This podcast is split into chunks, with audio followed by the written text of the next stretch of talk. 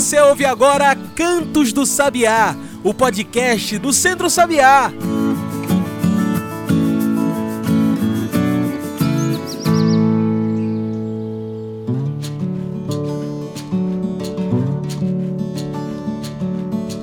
Olá a todos e todas que nos ouvem agora pelo Spotify e demais plataformas. Eu sou João Lucas e está começando agora o Cantos do Sabiá, nosso podcast semanal sobre o campo, a cidade e o mundo.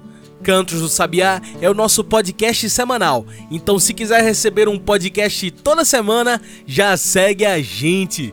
Você pode passar também pelo nosso site e encontrar tudo que a gente produz. Anota aí www.centrosabiá.org.br, tudo junto e sem acento. Também pode trocar uma ideia com a gente em nossas redes sociais, no Instagram, no Twitter, no Facebook, procure por Centro Sabiá. Hoje falamos sobre a agroecologia. Falamos de como a agroecologia empodera a mulher do campo através do trabalho, da colheita e plantio e também da autonomia que o sistema agroecológico pode proporcionar. A agroecologia transforma vidas, a agroecologia empodera. E é para falar desse tema tão especial que a gente hoje convidou para a nossa mesa virtual Juliana Peixoto. Ela é assessora técnica e coordenadora do Centro Sabiá no território do Agreste. Juliana, muito obrigado por aceitar nosso convite. Você pode se apresentar melhor para quem está nos ouvindo? Falar um pouco melhor sobre você? Olá, João. Olá, pessoal que está nos ouvindo. Sou Juliana Peixoto, sou filha de agricultores, sou zootecnista de formação e foi na graduação que me apaixonei pela agroecologia. Atualmente estou na coordenação territorial do Centro Sabiá, aqui no Agreste de Pernambuco. E pra gente cair de cabeça nessa discussão, Juliana, você pode explicar melhor para quem tá nos ouvindo o que é a agroecologia, o que diferencia a agroecologia das outras formas de plantio, colheita e comercialização? agroecologia é vida. Vai para além de produção em harmonia com a natureza, do plantio consociado, do qual uma planta ajuda a outra, sem uso de, de insumos químicos, preservando os recursos naturais com a agroecologia, consegue-se melhorar as condições ambientais, mas também as alimentares. A agroecologia é a valorização do conhecimento local, é a visibilidade dos atores e atrizes que participam do processo produtivo e que comumente são invisibilizados, né? A exemplo das mulheres e juventudes. E por isso que a gente diz que sem juventudes, sem feminismo, não tem produção agroecológica. E é justamente isso que diferencia de outras formas de plantio. É o respeito pelas pessoas envolvidas, pelas fases de produção. Em uma feira agroecológica, por exemplo, você vai encontrar frutas daquela época. Ou seja, você não vai conseguir encontrar caju o ano inteiro nas feiras agroecológicas, somente em período de safra, naquele período de colheita. E as famílias que trabalham com agroecologia têm como precedência que a produção alimente primeiro seu núcleo familiar, para não precisar comprar fora, muitas vezes mais caro do que é produzido na propriedade. E o excedente ele é destinado para venda. Então, essa prática oportuniza, oportuniza outras famílias ao acesso à comida de verdade, que sabem onde foi produzida, por quem foi produzida, é fonte de renda para as famílias agricultoras, uma relação que gera qualidade de vida, sacia fome e nutre né, relações de cuidado e de respeito. E como a agroecologia, a produção sustentável que respeita a natureza, empodera a mulher do campo? Como a agroecologia transforma a autonomia social da mulher que vive no campo? Trabalhar com a agroecologia na assessoria técnica qualifica o serviço prestado para as famílias agricultoras, em especial para as mulheres. É, a agroecologia ela contribui para o empoderamento das mulheres a partir do olhar que enxerga as especificidades desse público, do reconhecimento da importância das mãos e dos saberes das mulheres para a geração de renda, para a manutenção da biodiversidade, mulheres como guardiãs das sementes crioulas, das práticas experimentadas no redor de casa, onde é cultivado ervas medicinais, frutíferas, mas também do manejo da criação animal e um destaque a essas últimas duas áreas, né? O ao redor de casa e o manejo da criação de animais, principalmente dos pequenos animais, é, na qual a mulher concilia, né? tudo isso com os trabalhos domésticos e com o cuidado com os filhos. E sabendo dessa dinâmica, é pensar na assessoria técnica mais próxima da casa, nesses espaços que são geridos pelas mãos femininas. E a agroecologia empodera ao construir juntas, quando oportuniza sua participação, quando considera suas especificidades, quando o dinheiro fruto do seu trabalho, da sua produção, chega também nas suas mãos. Então, é convidar as mulheres para participar de oficinas, de intercâmbios, de reuniões da associação, para sair do isolamento né, da, da casa, da propriedade, para trocar conhecimento com outras mulheres. É convidar também mulheres para serem facilitadoras de oficinas, importante para nutrir essa representatividade do olhar e se enxergar. Eu, particularmente, fico muito feliz quando chego em uma associação e vejo uma boa participação é, do público feminino, quando vejo uma mulher como tesoureira, como secretária, como presidente, é, todas têm algo para ensinar e para aprender, e são caminhos para a reafirmação das mulheres como sujeitos políticos nessa luta contínua pelos direitos. A agroecologia realmente transforma. Você vê o campo se transformar à medida que se torna mais agroecológico como essa dinâmica de feiras agroecológicas, plantio e venda ajudam as mulheres que vivem do campo a atingir uma autonomia financeira. Vejo o campo se transformar assim a cada prática agroecológica que vai de encontro à organização comunitária, às técnicas produtivas que respeitam a natureza, que valorizam o saber local, a participação e visibilidade do trabalho das mulheres e das juventudes, é, as feiras, elas ajudam muito nesse sentido, das mulheres atingirem sua autonomia financeira. Assessoramos algumas feiras agroecológicas aqui no território e seguramente tem mais de 50% de mulheres agricultoras fazendo venda direta ao consumidor.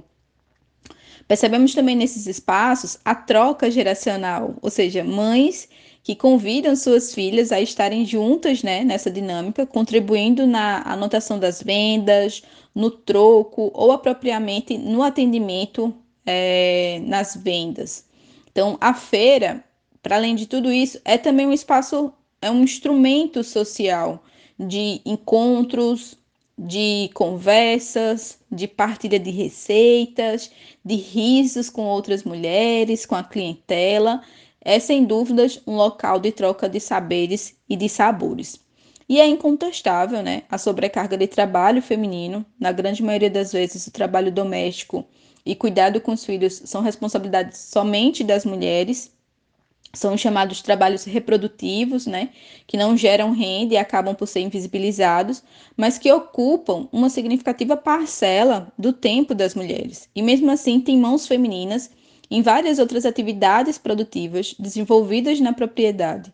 E aí a dinâmica da feira trazida aqui, ela concede um ciclo justo. Então, produtos produzidos pelas mãos das mulheres, do qual a gestão econômica também é feita por elas. E se falamos de autonomia, falamos de protagonismo. Juliana, você acompanha as mulheres produtoras do campo.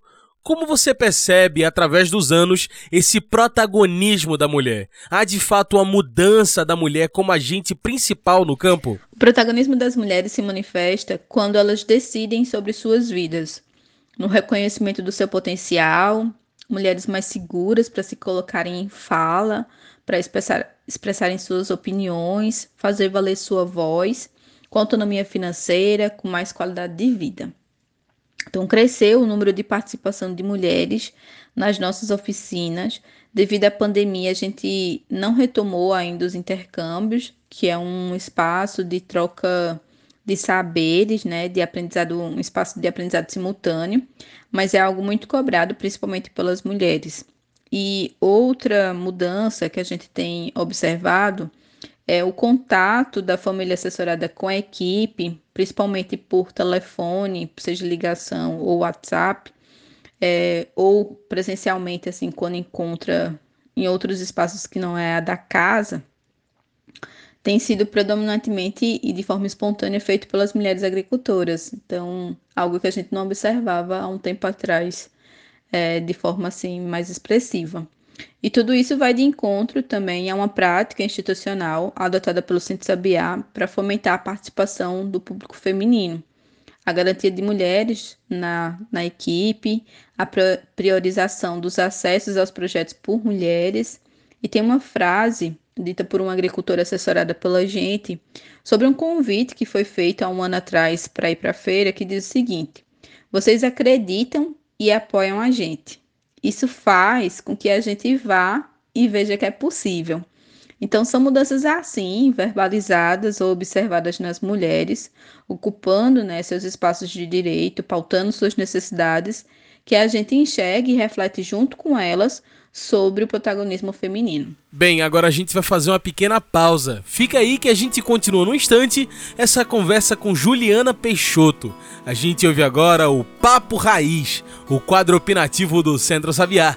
Fica aí que a gente volta já já.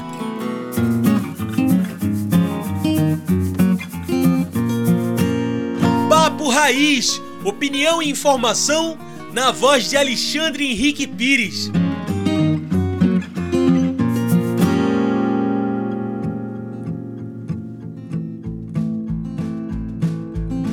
Olá, ouvintes do programa Em Sintonia com a Natureza. Aqui é Alexandre Pires, coordenador do Centro Sabiá, coordenador executivo da ASA Pernambuco, com a nossa coluna semanal Papo Raiz. Hoje eu gostaria de conversar com vocês sobre um fato que ocorreu essa semana com a sanção, a aprovação e sanção pelo presidente da República do orçamento para o ano de 2022 que diz respeito àquilo, os recursos que serão investidos ao longo do ano de 2022 com as ações do governo federal. E chama a atenção, não que nos surpreenda mais, mas chama a atenção o fato da gente ter é, cortes em várias áreas estratégicas e importantes para a população brasileira. São cortes no orçamento ligados à questão ambiental, ou seja, foram cortes no orçamento do IBAMA, no orçamento do ICMBio, que é o Instituto Chico Mendes, cortes no orçamento da Embrapa, que é nosso órgão de pesquisa é, do país, corte na Fiocruz, que tem cumprido um papel extremamente importante na pesquisa e no desenvolvimento de ciência nesse contexto que a gente vive da pandemia da Covid-19, cortes no orçamento do INSS, corte no orçamento da educação e no Ministério também dos Esportes, ou seja, áreas estratégicas e que são extremamente importantes para o desenvolvimento do nosso país.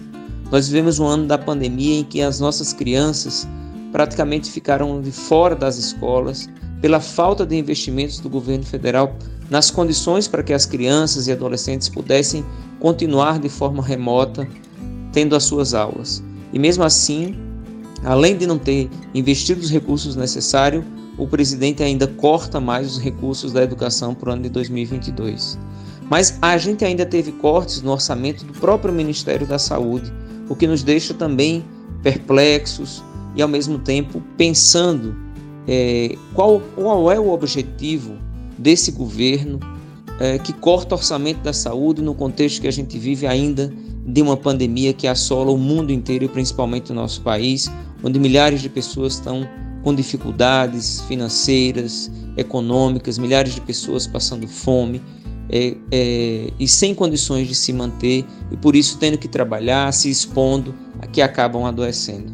Mas por outro lado, o governo garantiu os mais de 16,9 bilhões de reais para o orçamento secreto no Congresso, no Congresso Nacional, que é orçamento que vai para os parlamentares sem que seja é, transparente qual para onde é que esses recursos vá, vão e, e, e, a que eles servem, em que eles serão gastos. Eu acho que essa é uma forma é, muito evidente e contraditória do discurso do presidente quando ele aprova esse tipo de orçamento e, e usa uma narrativa, uma conversa de querer ter transparência e combater a corrupção.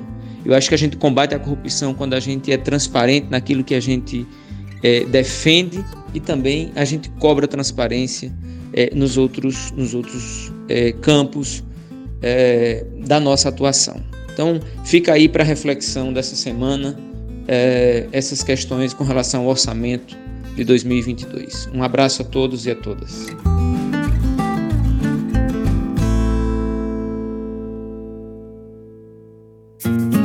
Você ouviu Papo Raiz, opinião e informação na voz de Alexandre Henrique Pires, uma produção do Núcleo de Comunicação do Centro Sabiá.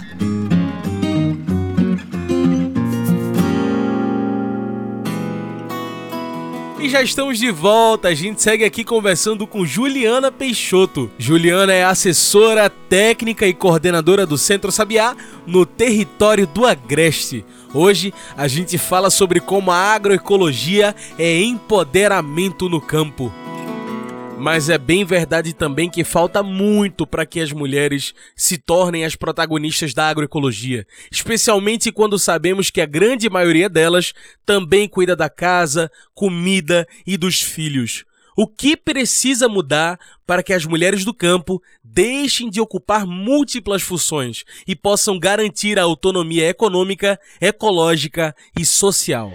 É um desafio complexo por se tratar de um problema estrutural a sociedade patriarcal põe para as mulheres tudo isso como uma obrigação. Então, o primeiro passo é importante para as mulheres essa consciência, esse reconhecimento referente à sobrecarga de trabalho vinda dessas multiresponsabilidades realizadas por elas diariamente e que por vezes acabam se deixando por último no autocuidado feminino. Então, por mais que as pessoas ao redor destaquem o volume de trabalho, o movimento de mudança é transformador quando nasce de dentro para fora. E o segundo passo é um diálogo com a família para o início da divisão de tarefas domésticas e de cuidado, é, a partir do que cada um vai assumindo para dividir esse peso, esse fardo. Mas essa discussão para a construção de uma sociedade mais justa e igualitária, ela precisa se estender para a comunidade, para uma esfera mais coletiva. Se inicia ali com a família mas precisa alcançar outras, outras esferas. Muito bem. Como nossa conversa está se aproximando do fim, trago o nosso quadro especial do podcast, o Mete o Bico. Mete o Bico é o nosso quadro do podcast onde o convidado traz seus pontos finais para a nossa discussão. Bora lá?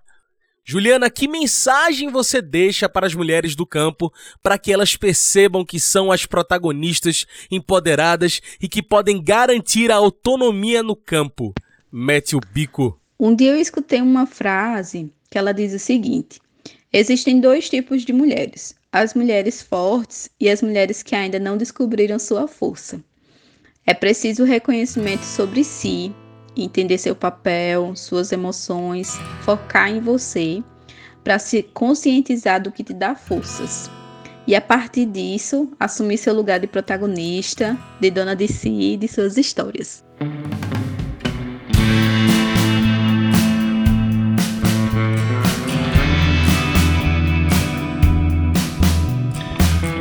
É isso, Juliana, muito obrigado pela sua participação. Infelizmente, o nosso tempo de entrevista está acabando. Tem alguma mensagem que você gostaria de deixar? Alguma consideração final? João, quero agradecer o espaço, a oportunidade de falar de um tema tão caro. Deixo aqui um abraço para as famílias agricultoras, em especial para a mulherada, e aproveito para fazer um convite aos homens das instituições, das associações, dos sindicatos, das feiras, da sociedade, para se somarem também nessas discussões de relações de gênero, nessa construção diária de uma sociedade mais justa e igualitária. Um abraço e fiquem na paz. Então tá aí. Muito obrigado mais uma vez pela sua participação, Juliana. Gente, hoje conversei com Juliana Peixoto. Ela é assessora técnica e coordenadora do Centro Sabiá no território do Agreste. Então é isso, pessoal. O Cantos do Sabiá vai ficando por aqui e a gente lembra das nossas redes sociais. É por lá que você continua nos acompanhando e se informando sobre tudo que o Centro Sabiá está fazendo no Twitter, no Facebook, no Instagram, procure por Centro Sabiá. Se preferir, tem o nosso site, que agora está sendo constantemente atualizado, tem matérias novas, textos novos dos assessores, dos membros, dos colaboradores do Centro Sabiá. É só você passar por www.centrosabiá.org.br. Então é isso, pessoal. Esse foi o Cantos do Sabiá uma produção do Núcleo de Comunicação do Centro Sabiá, com a locução de João Lucas. Tchau, pessoal, e até o próximo Cantos do Sabiá. A gente se encontra na semana que vem.